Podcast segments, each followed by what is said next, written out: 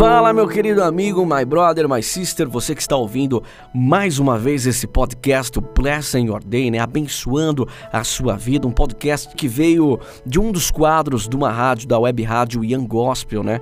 Você pode até acessar younggospel.com.br, que é uma web rádio focada em todas as pessoas que, dentro do seu ser, pode ser a idade que for, mas por dentro é jovem, gosta de fazer a obra tem força para tudo, tem pique mesmo, ainda mais se é para obra de Deus. Então esse quadro Blessing Your Day que eu faço aqui o podcast se originou de lá e lá ainda tem, não só comigo, mas com outros pastores, com outras pessoas também que fazem da palavra de Deus um devocional para a sua vida. Então quero agradecer você que está aqui nessa plataforma, independentemente de qual seja o seu ancorador, a plataforma que você usa para estar ouvindo o podcast. Obrigado. Obrigado por estar conosco mais um dia, obrigado por estar comigo aqui mais uma vez. E no podcast de hoje, a gente vai falar sobre o amor do Pai. Como assim o amor do Pai? O amor de Deus, refletido num Pai, que você já deve conhecer muito a história em Lucas 15, sobre o filho pródigo. Vamos falar sobre um amor puro, um amor verdadeiro, na misericórdia. A gente vai falar também sobre os erros que nós cometemos na nossa vida refletida nessa história, ou melhor, a nossa história, a nossa vida refletida nessa história da Bíblia. Muitas vezes nós abandonamos a nossa jornada, a nossa caminhada, muitas vezes a gente tem tudo na mão, mas não consegue enxergar isso e precisa bater a cabeça para aprender. Mas isso é inegável, isso é algo do mundo, isso é algo da nossa personalidade, é algo que tem que ser moldado em nós, é algo que tem que ser conquistado realmente com algumas quedas, né? A maturidade chega depois de algumas quedas, na é verdade, de alguns erros. E essa é mais uma etapa da nossa vida. Eu duvido muito que alguém nunca errou, que alguém nunca, talvez, passou por uma situação semelhante a essa do filho pródigo, que talvez achou que as suas escolhas eram as escolhas ideais, que achou que as suas escolhas, as suas vontades, aquilo que ele imaginava ser melhor para ele fosse melhor, mas na verdade ele já estava no melhor. Assim é com a nossa vida. Nós já estamos no melhor que é em Deus, que é cheio do Espírito Santo, na presença do Senhor, na casa de Deus. Esse é o melhor. E no mundo não há outro lugar melhor, não há nada melhor do que estar na presença de Deus. Mas muitas vezes somos seduzidos pelas vontades do mundo, somos seduzidos pelas encantações do mundo, né? Coisas que a gente olha e fala: "Meu Deus, eu nunca provei isso, eu quero provar". Eu estou aqui na igreja hoje, mas eu nunca provei de algo lá fora. Me proíbem é errado. Mas a gente só descobre a verdade quando a gente realmente vai e quebra a cabeça, né? E vê que a gente sempre esteve no melhor lugar. Lá em Lucas 15, 20 diz assim: A seguir levantou-se e foi para o seu pai. Estando ainda longe, seu pai o viu e, cheio de compaixão, correu para o seu filho e o abraçou e o beijou. Aqui já é o final da história mas é para você entender sobre o amor do pai. Toda a história, todo o desenvolvimento, esse é o final. Olha como que termina. A seguir, levantou-se e foi para o seu pai. Estando ainda longe, seu pai o viu. E cheio de compaixão, mesmo depois do filho ter abandonado, ter pedido a parte da herança, ter sumido no mundo, ter falado que não era para ele aquela vida, quando ele perdeu tudo, quando ele se arrependeu, quando ele viu que lá onde ele estava era o melhor lugar, e mesmo voltando depois de tantos erros cometidos contra ele, contra o pai, o pai olhou para ele e sentiu uma compaixão muito grande. E não quis saber, não perguntou como ele estava, não perguntou é, como é que foi, não perguntou o que aconteceu, não. Ele abraçou e o beijou com um amor imenso com o mesmo amor que Deus tem contigo. Quantas vezes você talvez não errou e tantas vezes você pediu perdão para Deus e todas as vezes Deus te perdoou. Todas as vezes Deus teve misericórdia da sua vida e dos teus caminhos. Quantas vezes nós não merecíamos algo, mas Deus, mesmo assim, com a sua graça, com a sua misericórdia, com o seu amor incalculável, nos abençoou, nos deu um abraço, nos beijou, nos colocou debaixo de tuas asas. Não é assim que diz? O filho pródigo, ele tinha tudo para ser uma pessoa agradecida.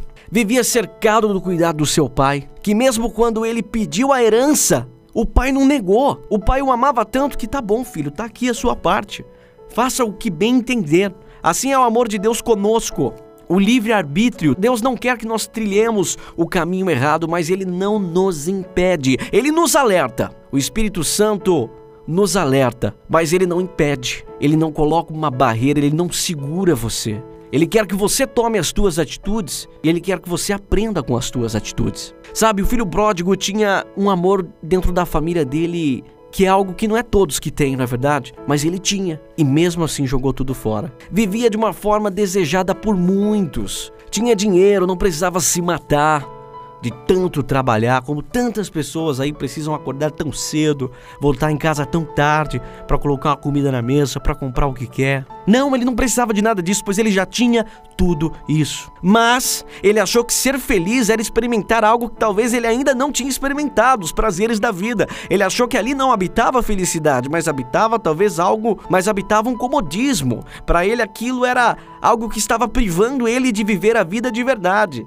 Estar ali na família cheia de amor, na família cheia de cheio de facilidades, não era o suficiente para que ele conhecesse todos os prazeres da vida. Não era o suficiente para ele saber o que realmente era bom para ele. E nós somos como o filho pródigo. Nós achamos que aonde estamos hoje não é o suficiente. Às vezes queremos contrariar a vontade de Deus. Muitas vezes a gente acha que os nossos caminhos, os nossos desejos, os nossos sonhos são melhores do que os de Deus. Mas isso é algo que a gente acumula, algo que a gente conquista com o tempo, a maturidade para saber que não, que desde o começo, desde o princípio, Deus sempre vai te dar o melhor. Não vai haver outro caminho, não vai haver outra coisa melhor para sua vida que não seja estar debaixo das asas do Senhor. Mas o pai deixou ele ir.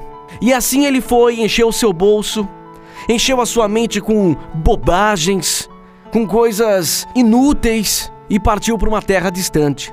Ali ele gastou tudo que tinha, gastou o seu dinheiro, a sua dignidade, passou fome, teve que comer comida dos porcos. É a Bíblia relata que ele sentiu vontade de comer a comida dos porcos. Olha o nível, olha o estado que esse filho chegou no fundo do poço. Muitas vezes nós chegamos ao fundo do poço porque nós não sabemos reconhecer que nós erramos, nós não sabemos reconhecer que lá atrás estávamos bem, mas hoje com nossas decisões estamos mal. Muitas vezes nós queremos continuar, bater a cabeça, bater a cabeça, bater a cabeça, nada está dando certo na tua vida, mas você ainda quer continuar batendo cabeça e achando que a sua decisão, a sua escolha é a melhor, sendo que não era a melhor lá atrás, quando você estava debaixo das asas do Senhor. Outra coisa interessante dessa passagem do filho pródigo é que quando ele tinha dinheiro para gastar na farra, ele tinha muitos amigos, como é hoje, né?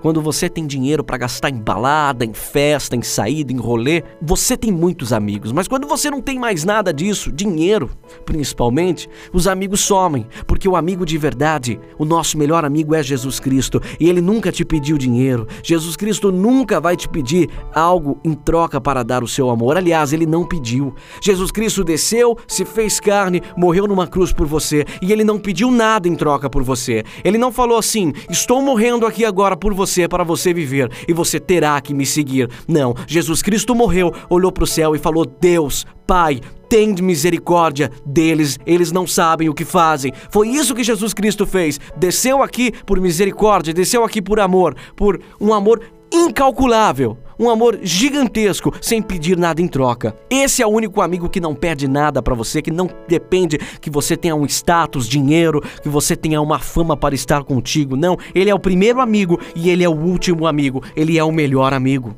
A saída então desse filho pródigo para que ele voltasse a ter a vida que tinha, ou pelo menos parar de comer a comida dos porcos, foi lembrar que ele tinha um pai. Lembrar que lá atrás ele tinha alguém que o amava, que o cuidava, que o ensinava, que dizia por quais caminhos ele tinha que trilhar. E lembrando deste pai, ele voltou, ele voltou para casa. E aí que entra o versículo que nós lemos. A seguir levantou-se e foi para o seu pai. Estando ainda longe, seu pai o viu, mas mesmo assim, independente das escolhas que o filho fez, independente do filho preferir o dinheiro, a fama, preferir a farra, não. Pai, quando viu o filho todo acabado, chegando e arrependido pelo que fez, ele sentiu compaixão, ele foi cheio de compaixão, correu para o seu filho, abraçou e o beijou. E é assim que Deus faz com você. Nunca é tarde para voltar aos braços de Deus, nunca é tarde para que você volte para Deus. Esse foi o Blessing Day de hoje. Deus está esperando por você, Deus quer que você volte, porque Ele está cheio de compaixão, de braços abertos e louco para te beijar e te encher de amor.